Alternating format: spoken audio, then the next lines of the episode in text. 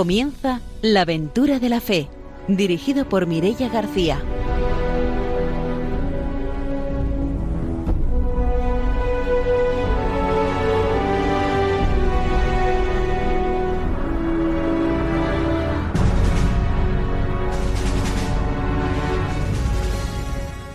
Muy buenas noches, bienvenidos a la aventura de la fe. Estamos aquí una semana más preparados para ofreceros una nueva aventura misionera. Está con nosotros Ramiro Fauli, buenas noches. Buenas noches, yo como siempre voy a enviar saludo y voy a enviar saludo a todas las personas que tienen ese espíritu franciscano, ¿no? Tanto si son religiosos, religiosas, como de la tercera orden franciscana, ¿no?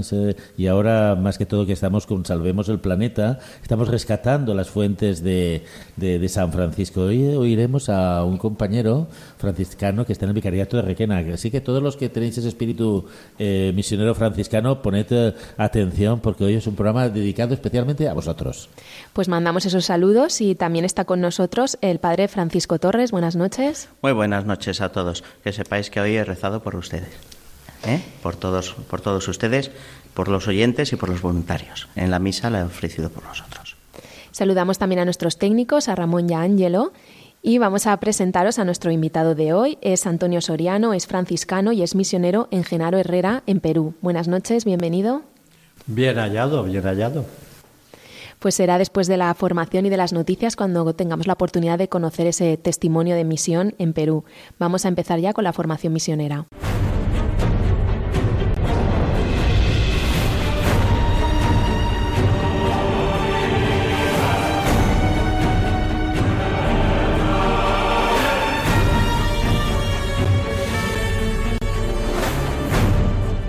El Padre Francisco nos va a comentar la formación de hoy. Sí, bueno, la semana pasada hablábamos del número 87, empezábamos ese capítulo de la espiritualidad misionera. Nos hablaba, nos decía ese número que había que dejarse guiar por el Espíritu. ¿eh? Y hoy nos va a decir que además de dejarnos guiar, además hay que vivir el misterio de Cristo eh, como enviado. Así que empezamos con este número 88. Dice así. Nota esencial de la espiritualidad misionera es la comunión íntima con Cristo.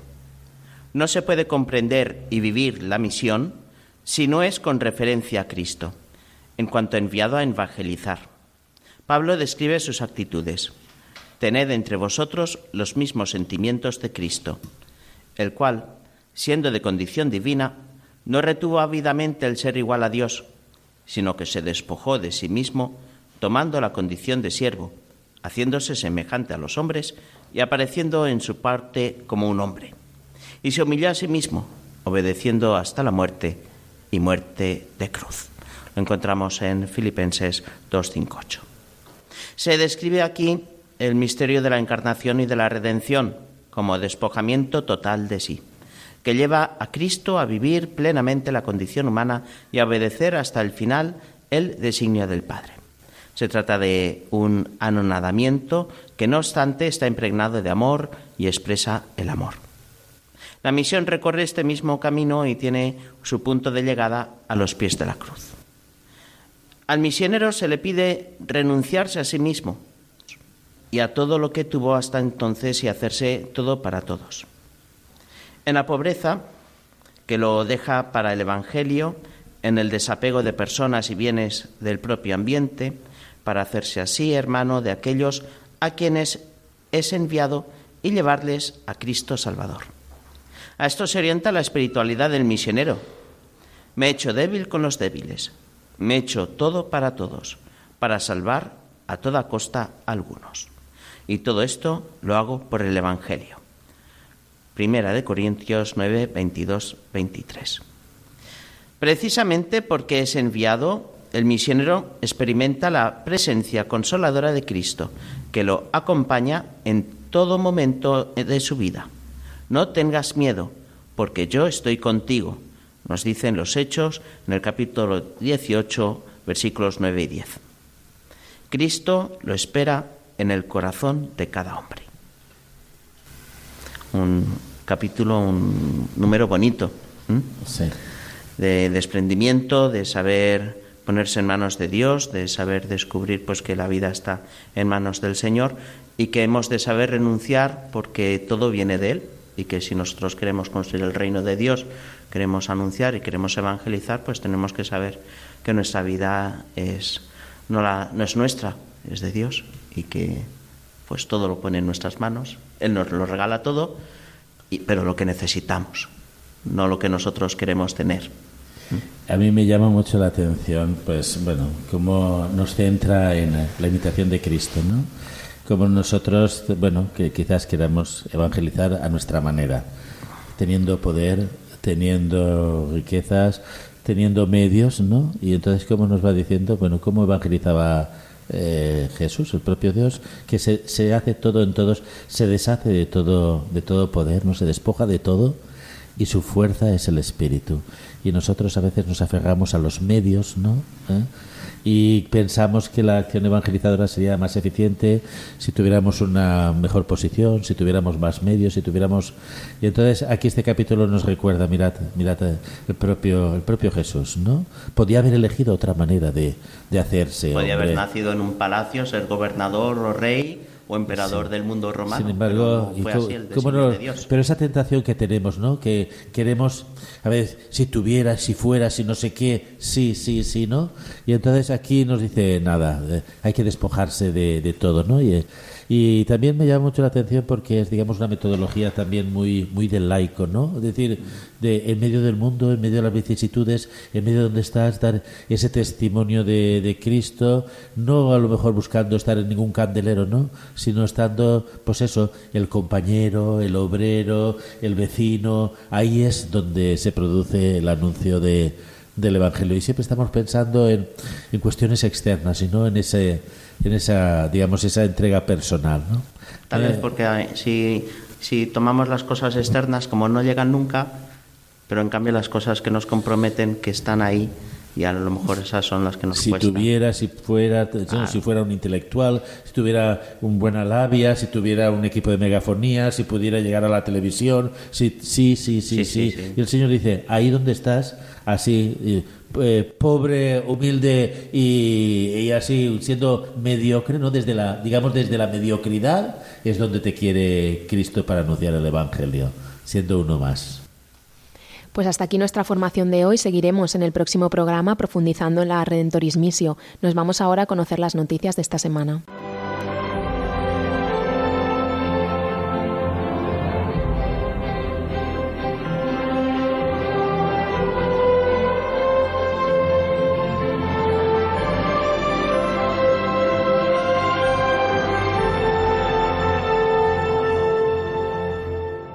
Ramiro Faulí nos va a traer las noticias misioneras. Bueno, pues yo he traído dos noticias, una de África y otra que, bueno, nos compete mucho aquí y yo cuando leía la noticia he pensado en ti, bueno, en ti no por nada, sino porque te mueves en el mundo de las experiencias de, de misión. Ahora después le diré por qué he pensado en ti. ¿eh?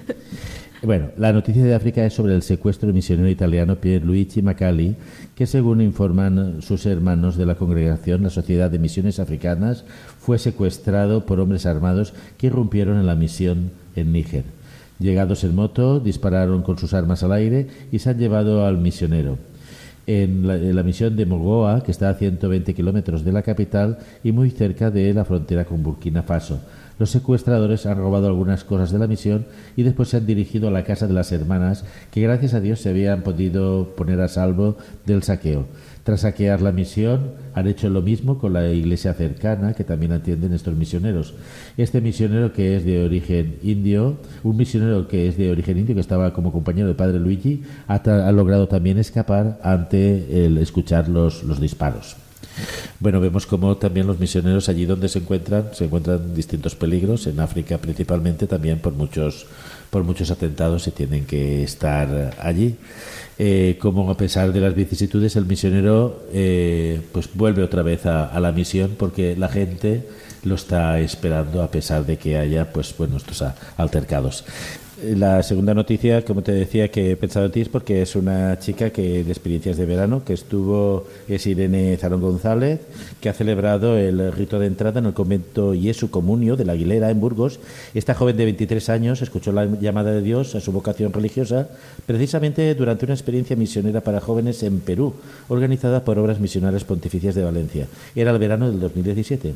Como ella misma cuenta, durante el pasado año ha estado discerniendo su vocación y fue de nuevo durante el verano cuando confirmó su decisión de dedicarse a la vida contemplativa. Así lo ha manifestado durante la ceremonia de admisión como novicia. En este verano, mientras vivía una nueva experiencia misionera en Togo, descubrió que su verdadera misión no era ser misionera ad gentes, sino la de convertirse en misionera desde la oración. Irene es ingeniera industrial y trabajaba para una multinacional con implantación en toda Europa. Lo ha dejado todo por seguir lo que de verdad le importa.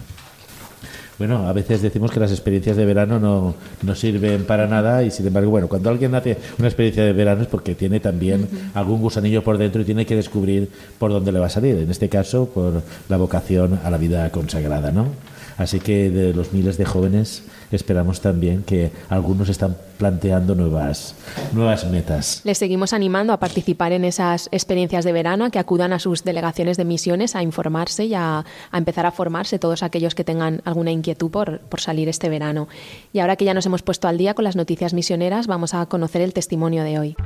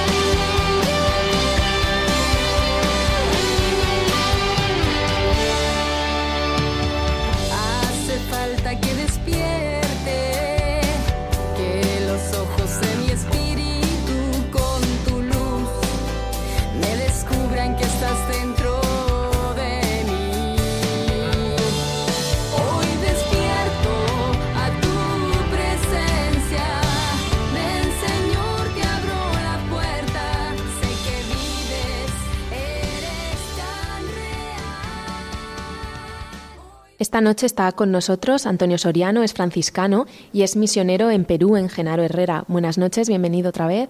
Pues bien hallado, como ya habíamos dicho antes. Para empezar a conocer un poco cuál es la realidad en la que estás, explícanos un poco cómo es Genaro Herrera. Bueno, Genaro Herrera, pues estamos aquí en el río Ucayali, ¿no? Que bien saben que con el Marañón, cuando se forman los dos, pues, forman el, el Amazonas. Y pues, por regla general, eh, nada de re- regla general, sino que no tenemos carreteras, todo es río, río y río. ¿eh? Sí, una, en el Perú está la costa, sierra y selva. Nosotros estamos en la selva. El vicariato nuestro tendrá unos 8.000 kilómetros cuadrados, dos provincias, provincia de Requena, no la de Valencia, eh, que estiga ben clar. Es la Requena del río Ucayali. Y después también la otra provincia, que es la provincia Ucayali, capital eh, Contamana. Una, una tierra o un lugar pues bastante pobre, mucha juventud, las distancias son bien, bien, bien, todo en el río. No hay, como hemos dicho, ninguna carretera. No nos podemos escapar. Tiene que ser siempre por el río. Ni carreteras, ni aviones tampoco. O sea, todo lancha y, y, y por el agua. ¿Cuántos años lleva usted en eh, la zona del vicariato? Bueno, ya alguno, 18 años. 18. Cinco años en Contamán y 13 en Genave Herrera. ¿Anteriormente había estado aquí en España o había estado en- destinado en otra misión? No, yo estaba aquí en España, de España, bueno, también es España. Yo salí de Petra, Mallorca, del pueblo de Junípero Serra, el gran misionero también. No me considero tan gran misionero como él, ¿eh? a ver, a ver si- y de allí salí ya para el, el río Ucayali. Aquí, antes de salir a, a- a misión, ¿usted se dedicaba, estaba en algún colegio, en una parroquia? Bueno, yo por aquí pasé por muchas casas, eh, tanto he estado en el huerto, en la cocina, en el colegio, donde hacía falta. Eh, De allí en Petra, pues era profesor de religión de tres, eh, tres colegios y de allí fui para allá. Y el cambio, porque, bueno, de acostumbrado aquí una vida de España, una manera cuando le dicen, pues ahora un cambio, pero pasando el charco. ¿Cómo recibe usted ese, ese envío, eh, de ese cambio? Bueno, lo recibí muy bien porque del joven estaba pidiendo ir. Ah, Lo pedí a tres o cuatro provinciales y ninguno, y ninguno aceptó el dejarme ir. Hasta que se ve que cuando vieron que ya estaba un poquitín más mayor, ya se fiaron de mí y me dejaron marchar. no es una fiebre de juventud, dijeron, ¿no? No, no. Yo me fui a los 52 años. ¿Y cómo es la vida allí en Genaro Herrera? ¿Cómo vive la gente? ¿En qué condiciones? Bueno, comenzamos de que trabajo no hay. Todo es o pesca o agricultura. Nuestras comunidades, yo estoy en Genoa Herrera, que es capital de distrito, y bastante bien. Ahora las comunidades, porque Genaro Herrera, la parroquia, es la parroquia y 29 comunidades.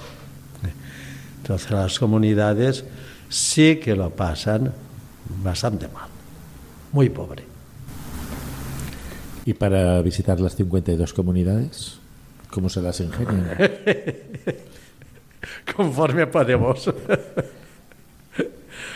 con, con el deslizador, los domingos, por regla general, después de la misa de la mañana, salgo con una hermana y algún catequista y vamos a visitar una comunidad o dos cada semana.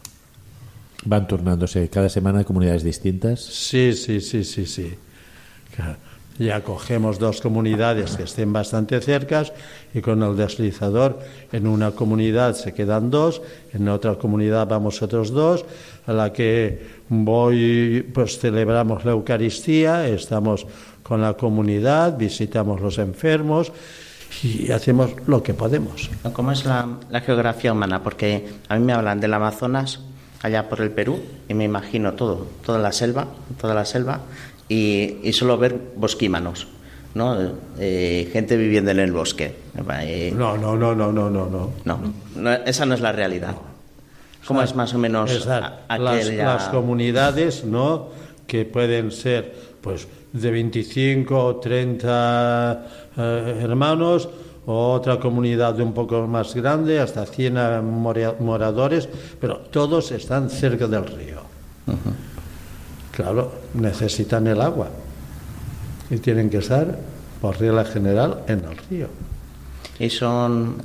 eh, el grupo étnico son, son, son bosquímanos o es gente que. que- de. Pues. eh, cercana a, la cultura occidental, podemos bueno, fíjense, vamos a ver, ahí en el río Cayali ya están los franciscanos 200 años. O sea, ya están, podríamos o sea, decir, que la presencia franciscana es... Sí. ¿Eh? No nos ven y huyen de ellos, ni están, van desnudos, ni nada de nada. Ya están más o menos igual que nosotros. ¿eh? Sí que hay comunidades, según dicen, que aún están ellas metidas dentro, pero por donde estamos nosotros no. Ya están todos más o menos civilizados. Eh, ¿Pertenecen a alguna etnia concreta o están...? Los concamas. Los concamas. ¿Tienen su lengua propia, algunas costumbres propias o ya están todos... No, ya no, ya no, ya... Eh, todos hablan el castellano, todas las costumbres de, de los blancos, no, no. Mm, y cuando hablamos de costumbres también podemos decir que quizás a lo mejor uno de los problemas que puede tener la zona es que también vicios de, de los criollos también están llegando a las misiones más apartadas. La bebida, las drogas. Eh. Oh, la bebida, el trago va, el trago va de lo primero. A veces vemos las lanchas bien grandes como pasan con las cajas de cerveza, ¿eh? son bastantes dados al trago. Es uno de los problemas que tienen allí la población, porque eso afectará a la familia, me imagino, ¿no? La plata que se gasta con el trago es comida que no entra al estómago de los pequeños. La situación de la familia en las comunidades indígenas. La familia ya es un poquitín así, bastante especial. Creo que por aquí ya va pasando lo mismo, ¿eh? Creo que ya. Ya pues la relación en las familias tienen bien poca. La juventud, sobre todo, ya los padres y demás, ya no piensan demasiado en ellos. ¿eh? Mm. Es muy desunidos están. Y además de acompañar en, las, todas esas capillas que nos comentaba que tenían, ¿tienen a cabo algún ¿llevan a cabo algún proyecto más a nivel de educativo o de salud? Bueno, por regla general, en todas las misiones, sobre todo las misiones franciscanas, siempre ha estado iglesia y colegio, ¿eh? la educación de la juventud. Y, en, por ejemplo, en Genaro, pues está la hermana africana, que es la que está en el colegio. Y tenemos también un botiquín, un botiquín. En Genaro eh, eh, y en Requena está pues Caritas que tiene un policlínico. Y ahí del policlínico, por regla general, en cada comunidad tienen su botiquín que van al policlínico y se abastecen de él de las en medicinas. Ha hablado que siempre está unida la parte de la educación en las distintas misiones, porque Requena tendrá, me imagino que tendrá algunos centros misionales más grandes, ¿no? El principal me imagino que será Requena. Sí, fíjate, Requena es el título que tenían la Atena de Lucaryali. Cuando fueron los frailes, hace 110 años, enseguida lo que hicieron fue plantar la cruz y la escuela. Pues fue el colegio, el PALP, que tienen ahora actualmente mil alumnos, María Inmaculada, que lo llevan las hermanas eh, blancas, o sea, franciscanas, las hermanas capuchinas también están trabajando en el colegio, el pedagógico por regla general también, y el, el obispo es el que pone el director, o sea, mucho, mucha educación es en el... Es decir, que el, obispo de Requena tiene injerencia en el pedagógico porque lo llevarán ustedes, ¿no? Sí, sí, sí. Y eso tiene influencia en todo lo que es la educación de todo el vicariato, ¿no? Bueno, sí, todos, porque fíjate, fíjate, de todo el vicariato sí puede ser, porque al ser dos provincias civiles, mm. Contamana ya también tiene lo suyo, y allá está el fraile José Luis, que es de, de un teniente, y también está muy metido en él. La iglesia nosotros tenemos dos colegios especiales. especiales, especiales. Porque allá por suerte o suerte nada de eh, la desgracia es de que niño que tiene alguna tara es el niño ya olvidado de la familia. Entonces, estos dos colegios especiales, por regla general, tienen, tienen su movilidad, recogen a los niños por la mañana, les dan el desayuno, las clases, la comida y después se les devuelve a sus casas, porque estos niños son los olvidados de la casa. Lo que sobraba es para ellos. La ropa que los hermanos mayores no, no utilizan es para ellos. O, siga, o siga. Son los últimos de, los últimos de la casa. hemos hablado de un pedagógico, de dos centros especiales. Es decir, que en la zona de Requena, lo que es la parte educativa, la orden franciscana es como una de sus prioridades, ¿no? La evangelización a través de la educación. Sí, ya te, decía que es la Atena de Lucayale. O sea, se ha dedicado siempre desde las fundaciones a la educación. ¿De cuántos centros misioneros estamos hablando en todo el vicariato? ¿Cinco o seis? Pues en todo el vicariato somos ocho parroquias. De estos sí que me gustaría que la gente joven, a lo mejor, quién sabe, el cardenal tiene mucho interés en mandar misioneros para allá el cardenal de aquí de Valencia. Me consta que ha enviado una carta dirigida a todos los sacerdotes de la diócesis, porque yo la he visto, de un amigo sacerdote, invitándoles a incorporarse a, la misión de, Requena y a la de San José, creo que es la San José del Amazonas. Son dos vicariatos encomendados a la orden franciscana. Y los dos vicariatos, pues estamos bien mal. Porque fíjate, en nuestro vicariato son ocho parroquias, está Orellana, que no tiene padrecito, Tierra Blanca, que el que hay ya va a irse a su vicariato, Bretaña no tiene padrecito, Santa Elena no tiene padrecito. Y el obispo está él solo en Requena. Él se tiene que hacer de párroco, de sacristán, de cocinero, de todo, porque no, él vive solo. Sí, nos lo contó en un programa que lo entrevistamos y nos llamó, nos llamó la atención, porque claro, eh, ¿cómo es para un franciscano eh, que entre todos los franciscanos que están en el vicariato deberían estar en un único convento, digamos, en una única comunidad y están repartidos no sé en cuántos kilómetros? ¿Cómo se vive ese, esa, digamos, eh, comunidad en un... Pero fíjate, mi parroquia con la parroquia de José Luis, ¿eh? cuatro días de lancha. Y no hay otro, o sea, usted está solo y el padre José Luis está solo. No, gracias a Dios están dos. En dos. dos. Dos. Eh, Pero las otras misiones solos. Solos. Y el, eh, y el vicario solo también. El, obispo solo también. El obispo solo. Ahora, el cardenal, nosotros muy bien pero tiene que tener en cuenta de que se encontrará muy solo el sacerdote sin con quién hablar.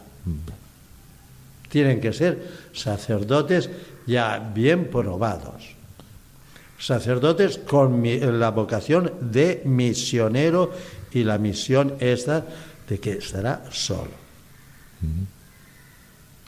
porque es, digamos, humanamente es un territorio arduo, ¿no? De, soledad. Yo, gracias a Dios, al lado tengo a las hermanas, una es española, otra africana, otra peruana, y son franciscanas. Eso le da apoyo para seguir la misión, ¿no? Se dan fortaleza mutuamente. Por la mañanita, pues tenemos los laudes a las seis de la mañana, a continuación la misa, voy a casa a las hermanas a comer, y por la tarde tenemos las vísperas en común. Pero la vida es muy requete dura. No desanimo a nadie. Yo quisiera que fueran muchos sacerdotes, pero que es muy dura. ¿La incorporación de laico participa poco en, la vida pastoral de la Iglesia? No. Tenemos laicos, o sea, en cada comunidad tenemos un animador, o sea, el catequista. Eh, los animadores nos reunimos tres veces al año en formación para ellos. Son los que el domingo, pues, dirige la liturgia de la palabra, si hay algún moribundo, él los atiende, un bautizo así de emergencia, él los bautiza, o sea, como si fuera un diácono permanente. En cada comunidad tenemos un animador. ¿Y cada animador tiene de vez en cuando relación con, con usted o con su párroco relativo? ¿Tienen reuniones de formación? Tres, tres veces al año. ¿Los reúnen a todos los de la misma parroquia o de todo el vicariato? No, eh, nosotros nos reunimos Requena y Genaro Herrera. Después cada parroquia tiene sus días de reunión con los animadores. Pues nos vamos a hacer una pausa y vamos a volver enseguida para seguir conociendo este testimonio.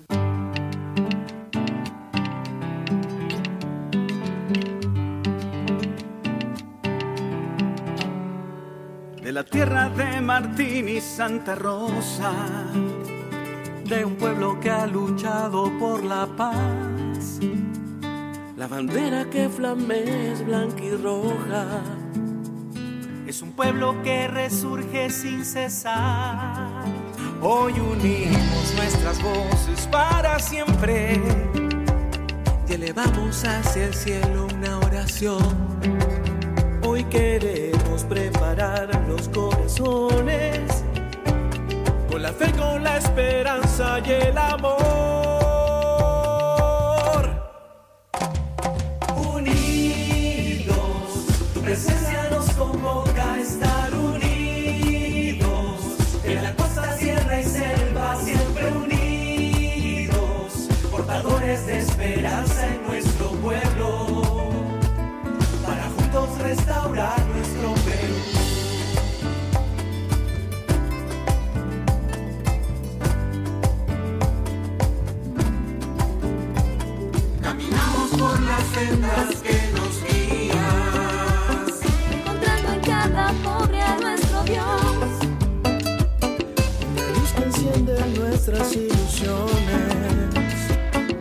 Nos ama y nos quiere de verdad.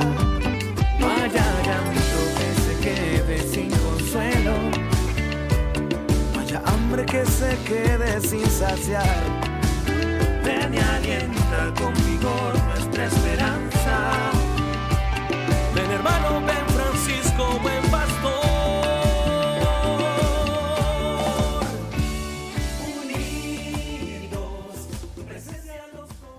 Estamos en la aventura de la fe en Radio María. Está con nosotros Antonio Soriano, que es franciscano y es misionero en Genaro Herrera, en Perú. Nos estaba contando ya un poco cómo es esa zona, cómo se organizan. Nos estaba hablando de, los laicos, cómo participaban en las parroquias. Allí la sociedad es una sociedad fundamentalmente creyente, que participa de la vida de las parroquias, o pasa ya como está pasando aquí en Europa. La gente joven ya está igual como aquí muy, mucho celular, mucho no sé qué, los ves por la calle con, con esos trastos que hay actualmente por acá también. ¿Cómo se apañarán? No lo sé. Porque para comer tienen poca plata. Para medicinas van a la parroquia. Pero con esos trastos sí que tienen que tener plata. No sé cómo se apañarán. Pero esa tecnología ya está metida también en la selva, que ha hecho muchísimo mal, mucho mal. Por ejemplo, la televisión, pondré un ejemplo, cuando fui a Genaro, que no habían televisores, la iglesia se nos llenaba. Ahora ha bajado cantidad. Sales a la calle, las horas de luz, ves a la gente todos encandilados mirando la caja tonta y sí, estarán en la caja tonta, pero cuando oyen la campana siguen en la caja tonta. Como en Europa. Y la deforestación que se da también en esa zona y si se da, ¿cómo está afectando a la vida de, de los lugareños? Está afectando pues bastante porque por desgracia la plata, si sale plata, va a los que mandan. La gente no se entera de nada. Sí, ve pasar por el río todas las chatas con la madera, pero que en las comunidades naranjas de la China. Todo al gobierno. Principalmente es la explotación de la madera de lo que viven allí, la población autóctona. Ellos no se enteran de nada. O sea, son multinacionales o grandes empresas que... Grandes empresas que el, el gobierno les da el, el permiso ese de La concesión de la explotación concesión, sí. no, y no emplean mano de obra del lugar. Por regla general, por regla general no. Allí de lo que viven en, la en las comunidades es de la, de la tierra y de la pesca. Y antes nos estaba contando cómo había cambiado en el tema de que ya hay tecnología y todo eso ahí en Genaro Herrera. En todos estos años que lleva, que creo que nos ha dicho que eran unos 18, 18 eh, ¿qué más cambios ha visto? ¿Cómo ha visto que ha ido cambiando el lugar y la gente de allí en estos años? Bueno, también, también ha cambiado mucho por las iglesias evangélicas. Muchísimo. Por ejemplo, en Genaro Herrera, de 6.000 moradores que somos, porque la parroquia tendrá unos 2.000 contando los dos, los dos distritos de, de Bagazán y Genaro. Genaro, 6.000 y tenemos 10 iglesias evangélicas. Han cambiado mucho. Por temor, porque ellos cantan y gritan y bailan, pero la gente ha cambiado muchísimo. ¿Las iglesias evangélicas actúan cada una independientemente o, bueno, o tienen relación entre ellas? Sí, tienen relación, pero lo, lo malo que tienen es si dos o tres se enfadan, van y abren su iglesia de ellos. Sí, después a los, hay momentos que se unen todos y demás, pero cada uno va a su aire. ¿Y se muestran respetuosos con la iglesia católica o atacan a la iglesia católica? De todo hay. Depende de la iglesia a que pertenezcan. Sí, Depende del, eh, de- ¿Del pastor? pastor. O Depende sea- del pastor. Por ejemplo, enfrente de nuestra parroquia tenemos una iglesia, Movimiento Misional Mundial, y un día tuve que enfrentarme con él y decir, o quitas ese parlante o te lo cortamos. Porque puso los parlantes mirando a la parroquia. La parroquia, pues claro, está la catequesis, los grupos juveniles, tenemos bastante gente y nos estaba todo el día, todo el día con los parlantes. Y dije, pues mira, o quitas el parlante o te cortamos el... Usted también nos, nos molesta. Digo, ¿qué te molesto? Yo te mal, Janet. Yo eh, te molesto. ¿Cuándo te molesto yo? Cuando toca la campana. Cuando toco la campana, si lo hago tres veces al día y es de seis de la mañana a seis y media, dos minutitos cada vez y te molesto. Sí me molesta. Digo, pues yo te, digo lo siguiente, o quitas eso o te cortamos el, el poste donde lo tienes colocado. O sea, o vino otro pastor que cuando fue a Genaro, unas películas en contra de la iglesia. Cuando hablan de la iglesia católica es como si vieran al demonio. Cuando tocamos la campana nos dicen que ya estamos llamando a los diablos para adorar a Satanás. Eh, no todos, ¿eh? Pero hay algún pastor que sí que tiene muy mala de esto de la Iglesia Católica. Eh, nos decían en un programa anterior que una de las características para mantener la Iglesia Católica era la devoción a la Santísima Virgen María. Eh, ¿Sucede lo mismo en, en su misión? Pues sí, fíjate, llega el mes de mayo, tenemos 17 cuadros de la, de la Divina Pastora y va cada cuadro a una calle. y durante todo el mes de mayo va casa por casa, casa por casa, rezando el rosario. Igual que el mes de octubre, dedicado al Señor de los Milagros, igual. O sea que el Señor de los Milagros y a la Virgen, pues la, aman y la respetan. Son referentes para una, digamos, una evangelización más profunda posteriormente. ¿no? Ahora, eh, esa zona, el vicariato de Requena, va a depender un poco de, la diócesis nuestra, de la diócesis de Valencia. ¿Qué va a suponer eso? ¿Va a haber algunos cambios? Vamos a ver, depender, depender. Eso está encomendado a la orden franciscana. Eso que esté bien claro. si viene algún sacerdote, será a colaborar en el vicariato. Yo he leído por ahí en Parable y cosas de... Yo cuando lo vi, digo, qué cosa más imposible lo que están diciendo aquí. Si ese vicariato está encomendado a la orden, será la orden y los que vengan de fuera serán a ayudar en el vicariato. Igual que nosotros, los franciscanos, ¿eh? Nosotros que estamos de aquí de Valencia, estamos colaborando y ayudando al vicariato. Cuando nuestro provincial nos dijera a Valencia, el, hermano Oliver no podría decir no. Entonces, aquí los sacerdotes que vayan de Valencia es a colaborar en el vicariato. Principalmente están solicitando el apoyo de presbíteros para atender zonas desasistidas, me mm. imagino. Junto a los presbíteros también están solicitando grupos misioneros o solamente presbíteros. No, también iría muy bien porque en los veranos vienen, vienen de aquí de Valencia o de, de, de Carcagente, vienen de Granada, jóvenes, pues a, a pasar el verano allá. ¿Cuál es eh, la, misión que les encomiendan a la gente que va allí? ¿Que colabore en la educación, en actividades pastorales? Sí, en la educación. Si van jóvenes, pues se les manda al colegio. van jóvenes, pues a la hora de catequesis. Hay eh, jóvenes, a lo mejor un enfermero, a visitar los enfermos, eh, a visitar los ancianos.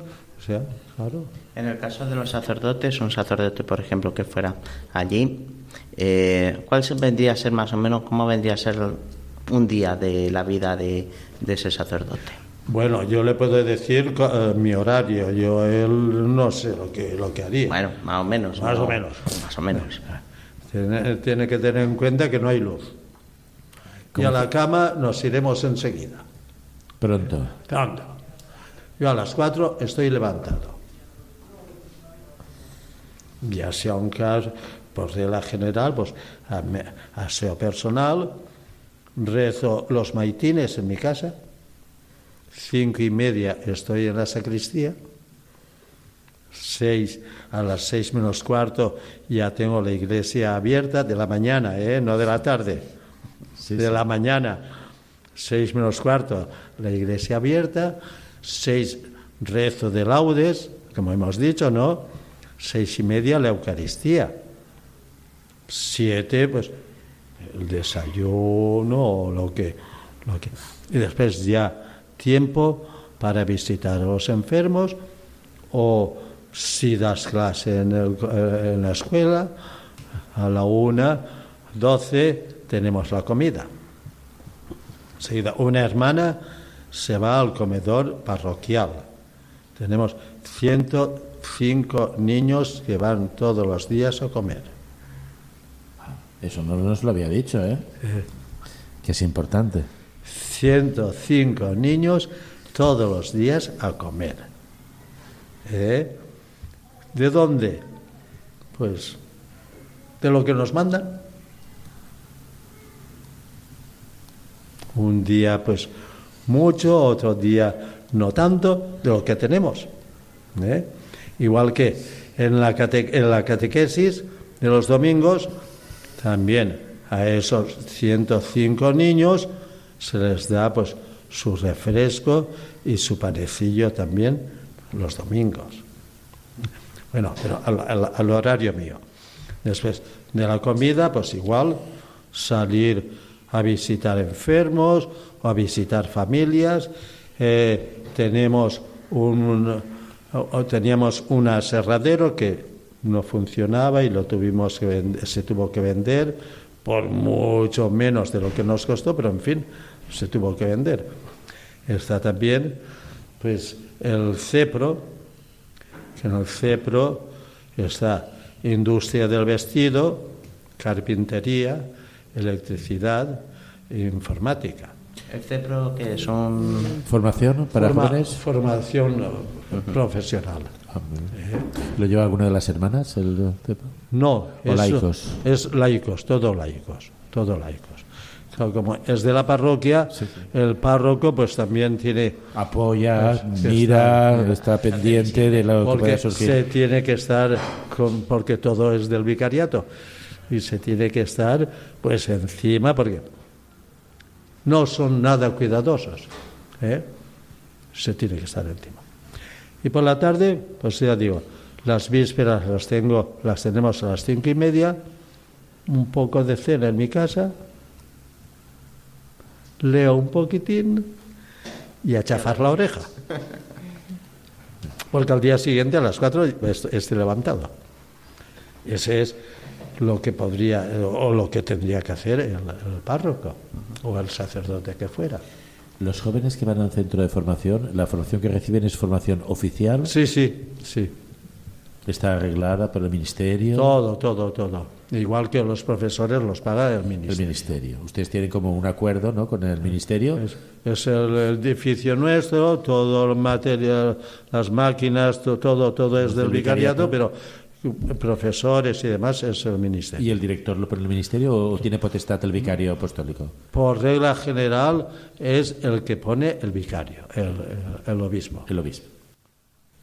Y antes de que empezara el programa lo estaba contando un poco. ¿Cómo es ese viaje para llegar hasta Genaro Herrera? Para que nos hagamos una idea. muy- Una aventura, ¿no? Muy divertido.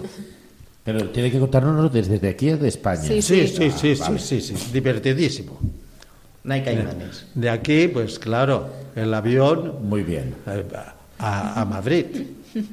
Supongo que conoceréis el, el aeropuerto de Madrid, que bajas del Nacional y tienes que coger el trenecito ese para ir al Internacional. 12 horas de avión a Lima. Al día siguiente, pues como haré seguramente hoy eh, o estos días, al día siguiente otra vez avión hasta Iquitos. Y de Iquitos sí ya. En Iquitos ya nos vamos a la lancha. O sea, el centro, digamos, de comunicaciones es Iquitos. Iquitos, Para, para sí. ya meterse en la selva. Sí, sí, sí, Iquitos. Ya. Por ejemplo, he ido a Contamana eh, eh, tiempo atrás, tuve que ir de Genaro a Herrera a Iquitos, Iquitos Pucallpa, Pucallpa Contamana. Casi tres días. Y si, y si vamos con lancha, por ejemplo, a Genaro son 12 horas, de Iquitos en lancha 12 horas. Pero si vas de Iquitos a Contamana, son cuatro días. Estamos hablando de, de selva. Claro, en la selva hay animalitos. ¿Cómo se vive esa, No. esa convivencia con los animalitos Muy de bien, allí? muy, muy bien, muy bien, muy bien. Lo único son los isangos, los zancudos. Los is- isangos son unos bichitos tan hermosos, tan bonitos, que tú no los ves, pero te se ponen en los poros. Y es, son tan graciosos que son tres días para morirse, pero esos tres días te dan un buen quehacer. ¿Y Picores. ¿Y en la zona hay paludismo o malaria? No, Se no. erradicó ya. Sí, no, no hay, no hay. No tiene problema. Además, todos los años eh, vacunan contra, contra esas cosas. O sea que en cuestión de endémica está la, la zona controlada. Sí, sí, sí. Y animales así grandes, pues no, no, no se ve ninguno. Ve que cuando, conforme va el, la- el hombre invadiendo, los animales desaparecen. Sí, otro tipo de animales son los que más peligrosos. Sí. Eh, ahora, con, bueno, estábamos comentando que las idas y venidas, ¿cómo ve una perspectiva a un franciscano que le toca vivir solo ya con cierta edad eh, ese reto de, la misión allí en, uh, en Genaro? Bueno, ¿qué tiene la selva? No lo sé. Pero que te atrae, sí. Por, ejemplo, los frailes nuestros, Palací, Caravaggio, todos los frailes nuestros, pues han pasado 40, 50 años en, la selva. Y cuando se viene aquí, pues estás deseándote ir a la selva. Pues muchas gracias por haber compartido con nosotros este testimonio y nosotros nos despedimos ya, volvemos dentro de 15 días. Mientras tanto nos podéis seguir en Twitter, en Facebook y también tenemos el correo electrónico la aventura de la fe Buenas noches.